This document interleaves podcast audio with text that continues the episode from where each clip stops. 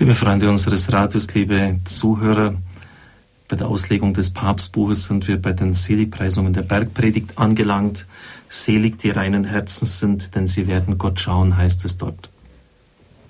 Das Organ, mit dem man Gott sehen kann, ist das Herz. Der bloße Verstand genügt nicht. Die ganzen Kräfte der menschlichen Existenz müssen zusammenwirken, um Gott sehen, um Gott schauen zu können. Herz meint jetzt im Unterschied zu unserem Verständnis nicht das Organ der Liebe, das für, für uns steht dafür das Herz, sondern ja, die, die ganzen Wahrnehmungskräfte des Menschen, durchaus auch der Verstand, also all das, was den Menschen ausmacht, das Zusammenspiel, das Ineinander von Leib und Seele, schreibt der Papst hier.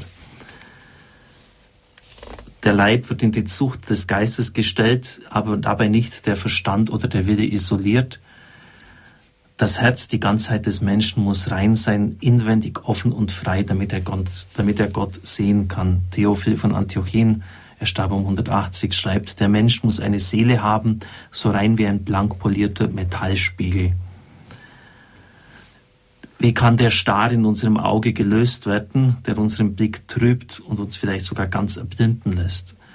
Die Tradition, die mystische, spricht vom aufsteigenden Weg der Reinigung bis hin zur Einung mit Gott. Das trifft das Thema vor allem beim Psalm 24 auch.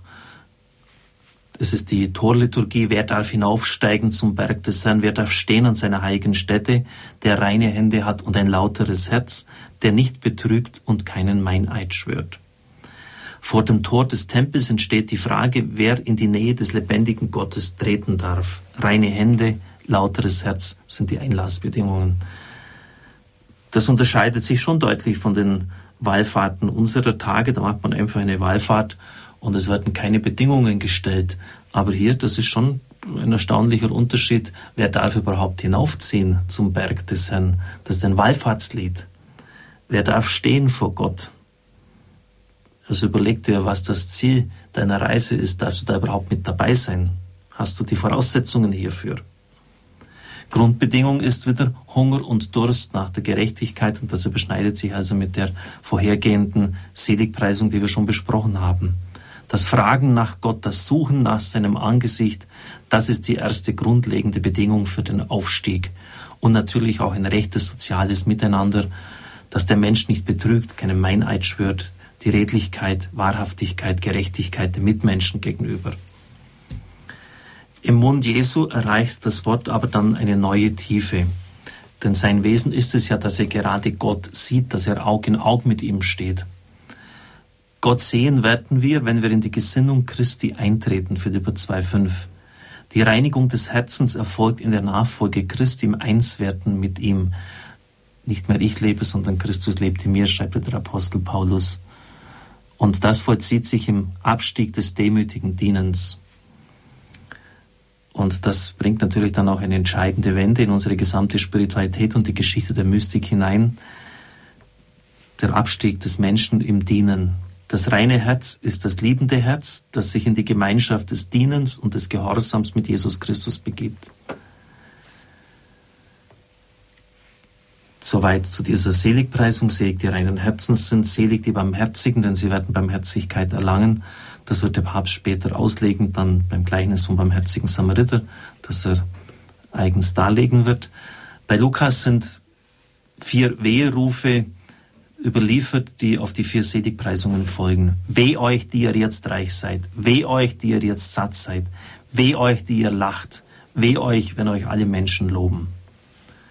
Diese Worte erschrecken uns. Was sollen wir davon halten? Nun, zunächst einmal knüpfen sie an alttestamentliche Tradition an. Bei Jeremia 17 und Psalm 1 ist der Schilderung des rechten Weges, der den Menschen ins Heil führt, immer auch eine Warntafel gegenübergestellt. Falsche Verheißungen und Angebote werden demaskiert und sollen den Menschen davon abhalten, auf einen Pfad zu geben, sich zu begeben, der einen tödlichen Absturz enden wird. Also dort heißt es, weh denen, die Böses tun oder weh denen, die auf falschen Wegen gehen, die betrügen, die unlautes sind. Nun steht die Grundfrage auf, stimmt denn die Richtung, die der Herr uns in den Seligpreisungen und den entgegengesetzten Warnungen zeigt? Ist es denn wirklich schlimm, reich zu sein, satt zu sein, zu lachen, gelobt zu werden?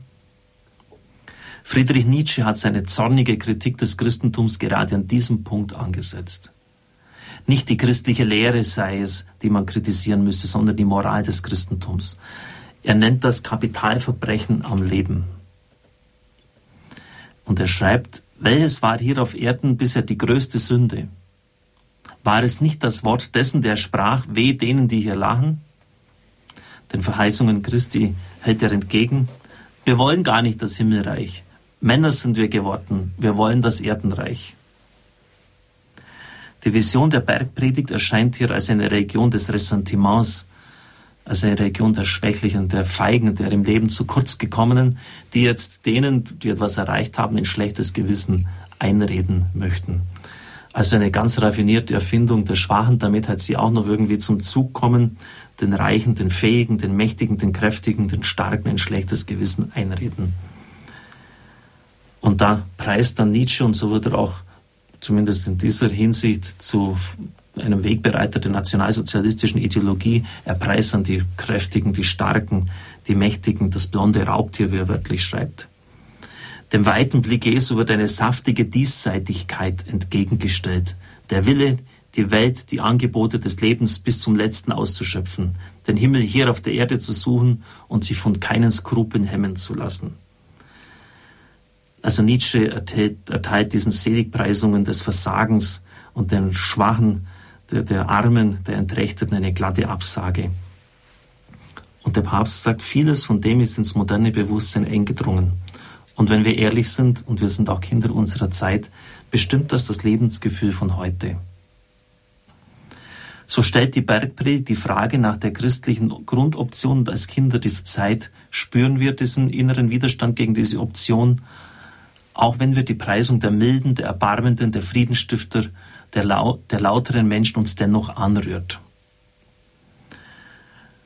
Und er sagt aber, nachdem wir jetzt die Erfahrung der totalitären Regime durchgemacht haben, die brutale Art, Menschen zu zertreten, die Verhöhnung der Schwachen, die Knechtung, das Schlagen von ihnen, verstehen wir wieder die nach Gerechtigkeit Hungernden und die Durstenden. Wir entdecken wieder die Seele der Trauernden und ihr Recht auf Tröstung angesichts des Missbrauchs ökonomischer Macht, der Grausamkeiten eines Kapitalismus, der den Menschen zur Ware degradiert, sind uns auch die Gefährdungen des Reichtums aufgegangen. Und wir verstehen wieder neu, was Jesus mit der Warnung vor dem Reichtum, vor der den Menschen zerstörenden Gottheit Mammon meinte. Große Teile der Welt hat sie bereits schon ihrem grausamen Würgegriff, schreibt der Papst. Ja, die Seligpreisungen stehen unserem spontanen Daseinsgefühl, unserem Hunger und Durst nach Leben zunächst entgegen. Sie verlangen Bekehrung, eine innere Umkehr von der spontanen Richtung, in die wir gehen möchten. Aber in dieser Umkehr kommt das reine Höhere zum Vorschein, ordnet sich unser Dasein recht. Wir sind jetzt fast schon am Ende dann angelangt, das möchte ich noch hinzunehmen. Die griechische Welt, die, welche die Lebensfreude so hoch feiert und der sie so wichtig ist, nennt die eigentliche Sünde des Menschen die Hybris, die Anmaßung, die Selbstherrlichkeit. Man will selber Gott sein das Leben selbst ganz und gar besitzen und ausschöpfen, was immer es nur zu bieten hat. Und dem setzt natürlich das Christentum etwas anderes entgegen. Dem versucherischen Glanz des Menschenbildes von Nietzsche entgegen ist dieser Weg zunächst armselig, manchmal geradezu unzumutbar. Aber es ist der wirkliche Höhenweg des Lebens.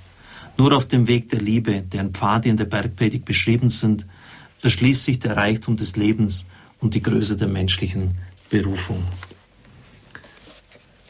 Wir haben damit die Seligpreisungen abgeschlossen und werden nun auf die Torah des Messias als zweiten Teil der Bergpredigt eingehen. Das ist ganz grundlegend für dieses Buch, weil das Selbstverständnis Jesu Christi hier erläutert wird. Also Sie merken schon, dass das sehr viel auch mit unserem Leben zu tun hat, auch gerade diese Weherufe des Herrn. Und es geht eben nicht, wie Nietzsche es gemeint hat, dass man den Vitalen, den Kräftigen, den Starken ein schlechtes Gewissen einredet, sondern dass man eben die Welt auch zur Kenntnis nimmt, wie sie ist. Und sie kann letztlich nur von der Umwertung der Werte her, die hier in dieser Seligpreisungen sicher stattfindet, ausgehebelt werden und recht verstanden werden. Ich darf Ihnen den Segen spenden. Es segne und behüte Sie der mächtige und gütige Gott, der Vater, der Sohn und der Heilige Geist. Amen. Ich wünsche Ihnen einen gesegneten Tag.